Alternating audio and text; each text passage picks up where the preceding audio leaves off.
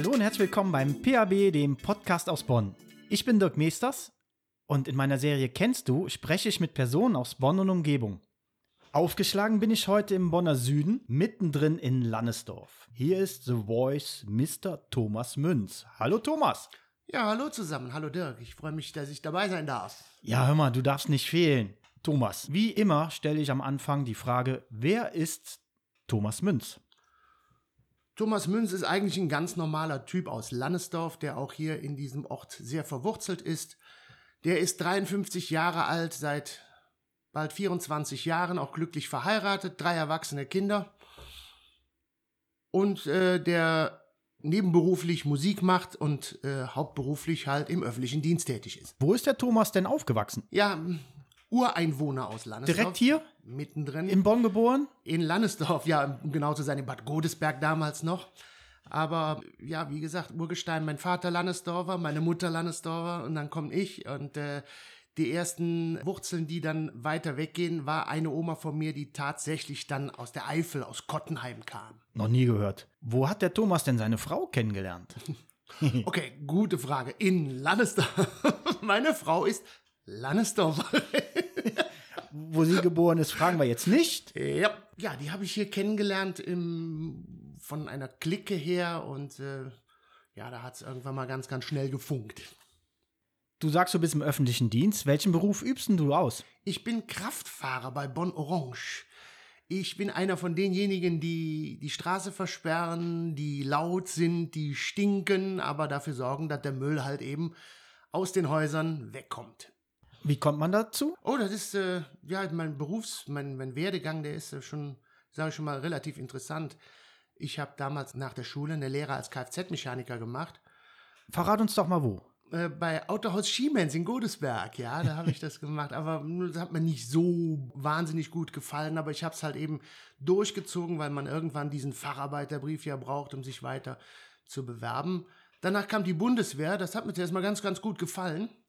Und dann habe ich mich dafür vier Jahre verpflichtet und unter anderem da alle Führerscheine rauf und runter gemacht. PKW hatte ich, aber sogar Motorrad, Bus, ich hatte alles gemacht. Das Fahren hat mich also so gepackt und äh, habe dann am Ende der Bundeswehrzeit überlegt, du könntest Fahrlehrer werden. Das wäre mhm. mein Traum. Das habe ich dann auch getan. Ich habe dann noch Fördergelder von der Bundeswehr mitgenommen und bin auf die Fahrlehrerfachschule nach Düsseldorf gegangen, habe dort nach einem halben Jahr auch Gott sei Dank meinen Fahrlehrer bestanden und habe dann zehn Jahre als Fahrlehrer gearbeitet und wie das so oft im Leben ist, stellt man irgendwann fest, es ist es doch nicht, ja. Mhm. Man denkt sich immer, ach, das ist ja so cool, die sitzen im Auto, die Sonne scheint, die Sonnenbrille ist an.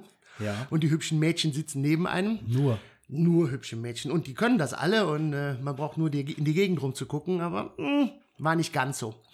Ich habe dann einen kurzen Umweg gemacht, bin dann zuerst als Kraftfahrer bei der damaligen Firma TK Umweltdienste gelandet. Das war die Firma Trinikens Cloud und der Herr Cloud, der auch hier in Bonn ansässig war oder ist, der hat mich dann ins Mutterhaus geholt und da habe ich dann eine Zeit lang als Lager- und Fuhrparkleiter im Baustoffhandel gearbeitet, also schon vieles durchgemacht. Und das habe ich drei, vier Jahre gemacht und dann wurde, wurden Stellen frei bei damal dem damaligen Amt 70 bei der Stadt Bonn. Das war das Amt für Stadtreinigung und Abfallwirtschaft, was jetzt Bonn Orange ist. Mhm. Und dort haben die mich dann auch Gott sei Dank genommen. Und da bin ich dann jetzt als Kraftfahrer tätig, zwischenzeitlich halt Bonn Orange. Das ist dein Leben als normaler Arbeiter. Und dann hast du ja noch eine Leidenschaft. Ja, die große Leidenschaft. Das ist, verrat es, Trommelwirbel. Drrrm. Das ist die Musik natürlich und das Singen. Das Singen hat mich, begleitet mich mein ganzes Leben lang. Als Kind habe ich äh, gesungen, als Jugendlicher sogar in einem Jugendchor, aber wie es halt eben meistens so ist, sollte man das Singen mit im Chor eigentlich anfangen, weil da lernt man es auch von der Pike auf. Ich habe so oft bei Auftritten jüngere Leute standen vor mir, das waren es noch gar nicht so lange her, so zehn Jahre oder so ist das her. Und da war ich auf einer Bühne, da waren ein paar kleine Mädels, 12, 13-jährige Mädels, sagen, boah, du singst aber toll. Ja. Warum gehst du nicht zu Deutschland sucht den Superstar oder okay, so? Ja. Und dann habe ich gesagt, wollt ihr das auch? Ja, wir wollen da auch hin, zum Dieter Bohlen. Sag ich dann, fang an und übe und geh in einen Chor. Such dir einen Chor mit einem guten Chorleiter und lass dich von dem coachen, trainieren. Ja. Und da kann man sowas lernen. Und ich habe das durch Zufall eigentlich eins nach dem anderen mitgemacht, hatte ein paar sehr gute Chorleiter und bin also von einem Jugendchor über Kirchenchor, was auch sehr, sehr gut ist und wo man sehr viel lernen kann, zu einem Männerchor, einem typischen, echten, rheinischen Männerchor aus Lannesdorf. Lannesdorf, wo Jawohl? Dankeschön. Bin ich gelandet und bin auch da aktiv gewesen bis vor zwei oder drei Jahren. Da musste ich leider zeitmäßig Ja. aufhören. Und da habe ich unheimlich viel gelernt. Das will man gar nicht meinen. Da lernt man verdammt viel. Das glauben die meisten nicht, ne? Die denken, wir gehen in eine Musikschule, suchen uns einen Gesangslehrer und der bringt uns alles bei. Aber in so einem Chor, da lernt man die Basics. die Basics und man lernt auf Musik und auch auf die anderen Stimmen zu hören. Das ist unheimlich wichtig. Wenn man, wenn man mehrstimmig zum Beispiel singt, dann kann man nicht einfach seinen, seinen Part runter singen, sondern man muss schon irgendwie, das muss ja auch passen mit den anderen. Und das ist auch so, so, so, so eine ganz große Leidenschaft von mir, mehrstimmiger Gesang, auch mit, mit Partnern zusammen zu singen. Das macht halt wahnsinnig Spaß. Ja, und jetzt singst du aber nicht nur im Chor, sondern du bist in einer Band. Ich nenne es ein Projekt. Okay, du bist in einem Projekt unterwegs. Ja, das Projekt ist Willy Bellinghausens Dancing Sound, was bestimmt dem einen oder anderen bekannt sein wird. Und ja, die- diese, diese Kooperation ist vor nunmehr, ich habe mal recherchiert, das sind jetzt 23 Jahre her, Doch schon. ist es losgegangen. Ulkigerweise bei dem Geburtstag meiner Cousine. Meine Cousine wurde, ne, ich sag jetzt nicht wie alt, aber hatte einen großen runden Geburtstag. Und 30. ja, 25, Okay. 26, okay, äh, ist ja auch. Rund. Einen runden 26. Geburtstag. Und äh, ihr neuer Freund hieß Willi Bellinghausen und der war Tanzmusiker und der hat ihr zu Ehren da ein größeres Musikevent draus gemacht aus dem Geburtstag. Da spielten dann, wie gesagt, vor 23 Jahren so äh, Newcomer aus dem Kölner Karneval, einer hieß Bernd Stelter auch, spielten halt da in Meckenheim bei denen vor der Türe. Und ja, ich als guter Cousin bin auch mit meinem Bruder, einem meiner Brüder, darauf gefahren zum Gratulieren, worauf dann meine Cousine zu Willi sagte, du, das sind meine Cousins, die können auch singen. Ja, dann kam dann die Frage, machen wir was? Ja. Okay, machen wir was, wurde kurz gesprochen, was? Ich sag Joe Cocker. Ja. Ja, sagt er. Okay, mit einem breiten Grinsen im Gesicht. Später hat er mir dann mal gesagt, ich dachte mir, der Das hat sich aber, die Hose, ne? Der hat sich aber was vorgenommen. Ja. Gut, ich konnte es, sage ich mal. Und habe mit meinem Bruder dann zusammen With a Little Help from My Friend äh, von den Beatles, aber im Stil von Joe Cocker, weil er hat das Ding gecovert. Wir haben das da gesungen. Willi hat es gespielt und war baff. Zusätzlich baff war einer der Gäste. Gott hab ihn selig, Bernd Moog. Vielleicht dem einen oder anderen auch noch bekannt, der Patissier vom Maritim äh, leider vor ein paar Jahren verstorben. Und Bernd ging zu Willi und sagte, boah, geil. Das ist es. Ich bin totaler Joe Cocker-Fan, sagt Bernd Moog, und ich möchte den auf meinem 50. dabei haben. Ich wurde gefragt, machst du das? Ich sag, ja. Ja. Ich habe nie daran gedacht, mit meinem Gesang mal Geld zu verdienen. Absolut nicht. Und ich sag, das kann man machen, aber ich brauche Background-Sängerinnen, weil wer Joe Cocker kennt, der weiß, im Background sind immer zwei, drei Hupfdohlen, die auch richtig geil singen können und die das dann machen. Willi sagt, besorge ich. Hat er auch getan. Ich hatte zwei super tolle Sängerinnen dabei und wir haben dann drei, vier, fünf, sechs, ich weiß nicht mehr, wie viele es waren, Songs trainiert, geprobt und geübt und haben die bei Bernd Moogs 50. Geburtstag aufgeführt. Das ist dann auch wieder ziemlich gut eingeschlagen und Willi meinte, kannst du dir vorstellen, da vielleicht in Zukunft Geld mit zu verdienen? Mehr Geld. Da habe ich gedacht, warum nicht? Macht ja Spaß. Ja, Hobby, ne? Dann wurde das Ganze auch angemeldet, wie sich das gehört. Ja. Und es kam ein Auftritt über den anderen und irgendwann war es dann so, dass das Wochenende nicht mehr mir war.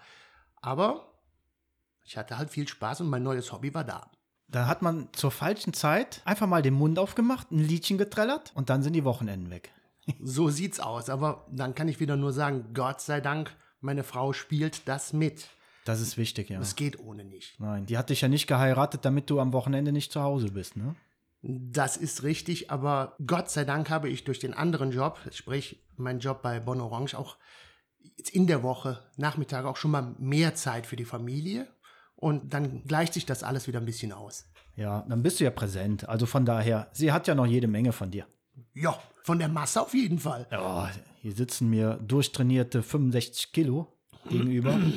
Ich weiß nicht, von wem der spricht. Du bist mit Willi dann in dem Projekt Dancing Sound. Machst du auch Solo-Auftritte? Ich habe unterschiedliche Sachen, die ich mache. Ich bin, sagen wir mal, wenn wir es prozentual ausdrücken würden, habe ich 90 Prozent, bin ich mit Willi unterwegs und äh, das ist auch gut so. Ich mache, wenn ich gefragt werde, auch schon mal Hochzeiten, dass ich in den Kirchen sing, singe, mhm. je nachdem, was verlangt wird.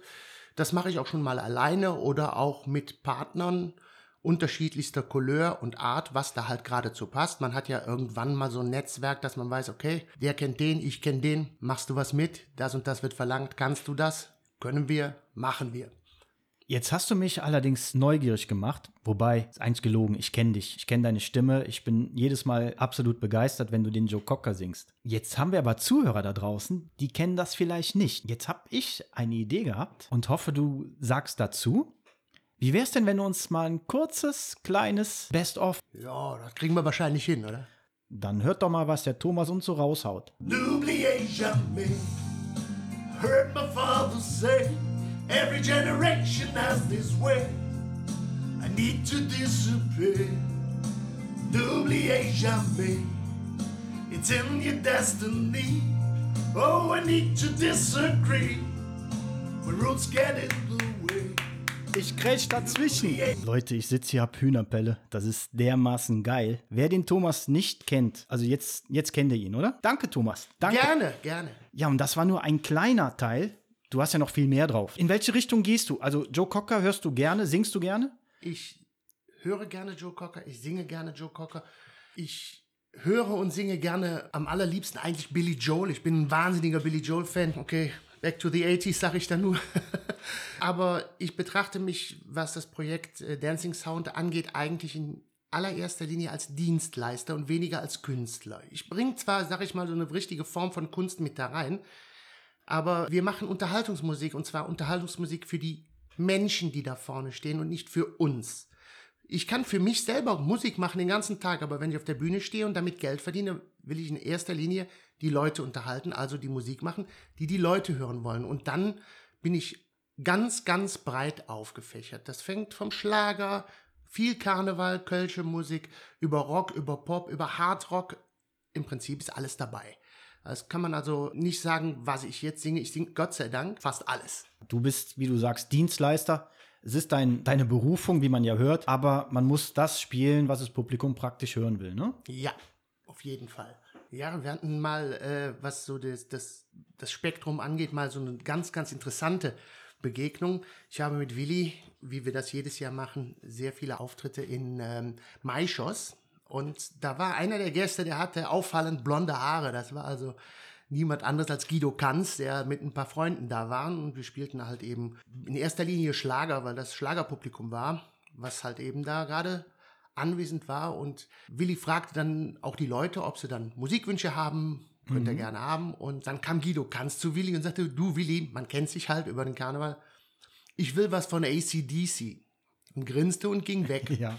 Gut, das kannte er wahrscheinlich nicht. Dann haben wir Highway to Hell performt und das ging richtig ab. Und dann flogen auch die ein oder andere doch schon angestaubte Dauerwelle äh, zum Headbangen da quer über die Tanzfläche. Das war schon stark. Das hat schon richtig Spaß gemacht. Das ist so schön, man wird ja irgendwie in eine Schiene gesteckt. Aber dann bricht man aus und spielt was ganz anderes, wo das Publikum gar nicht mit gerechnet hat. Und dann die Gesichter zu sehen und die Überraschung, wo bei denen geschrieben steht, was macht der denn jetzt da? Da habe ich ja gar nicht mit gerechnet. Das ist doch geil, oder? Das, das ist eins des, der Dinge, die am meisten Spaß machen dabei. Und da kann ich auch wieder nur den ganz, ganz, ganz groß den Hut vor meinem Kollegen Willi Bellinghausen ziehen, weil was dieser Mann kann, das ist in erster Linie die richtige Musikauswahl treffen. Manchmal stehe ich da, raufe mir die Haare, wenn ich sehe, was er für eine Playlist beziehungsweise die nächsten, nächsten Song spielen möchte und denke, um Gottes Willen, das passt ja jetzt überhaupt nicht.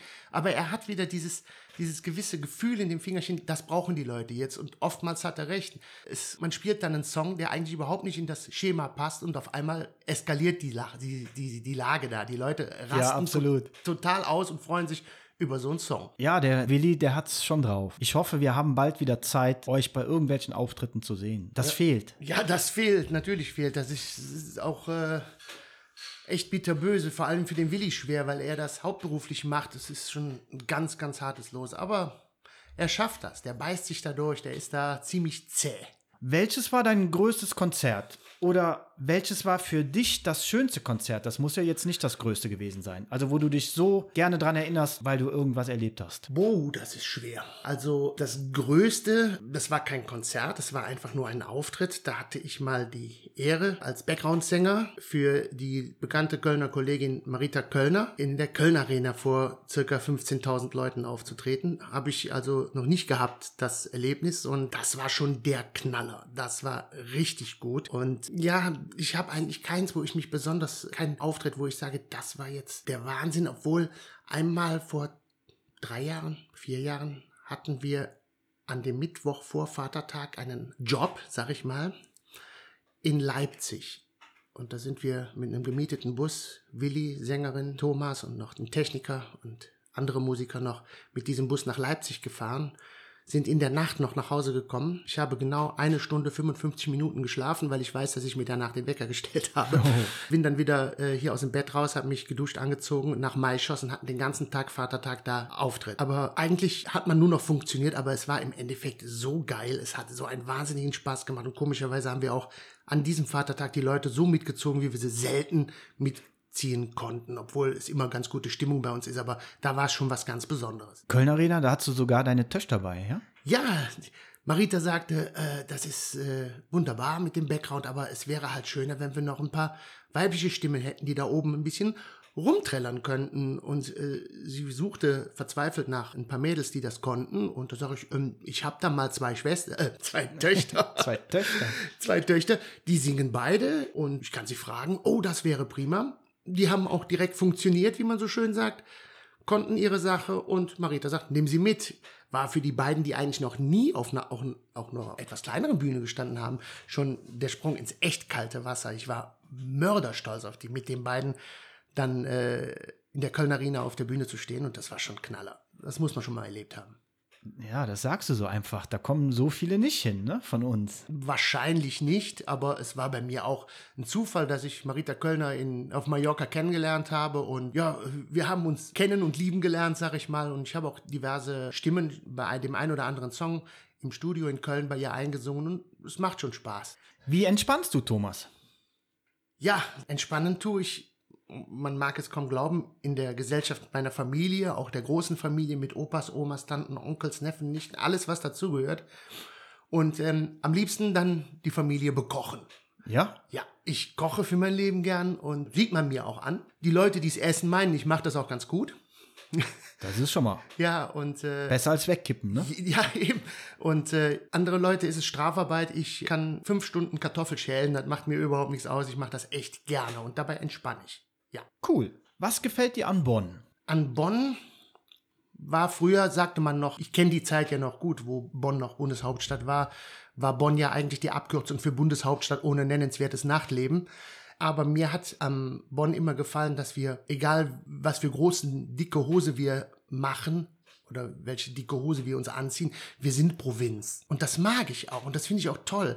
Und ich brauche keine Großstadt, sondern dieses Kleinstädtische. Wenn ich über Münsterplatz gehe, treffe ich mindestens fünf, sechs Leute, die ich kenne, mit denen man einen Plausch halten kann. Und das macht einfach in so einer kleineren Stadt wie Bonn mir wahnsinnig viel Spaß. Das erlebt man in Frankfurt und in München und in Hamburg weniger. Auch in Köln weniger, weil es einfach die Masse der Menschen ist die das da äh, nicht so wahrscheinlich macht. Thomas, das war's von meiner Seite.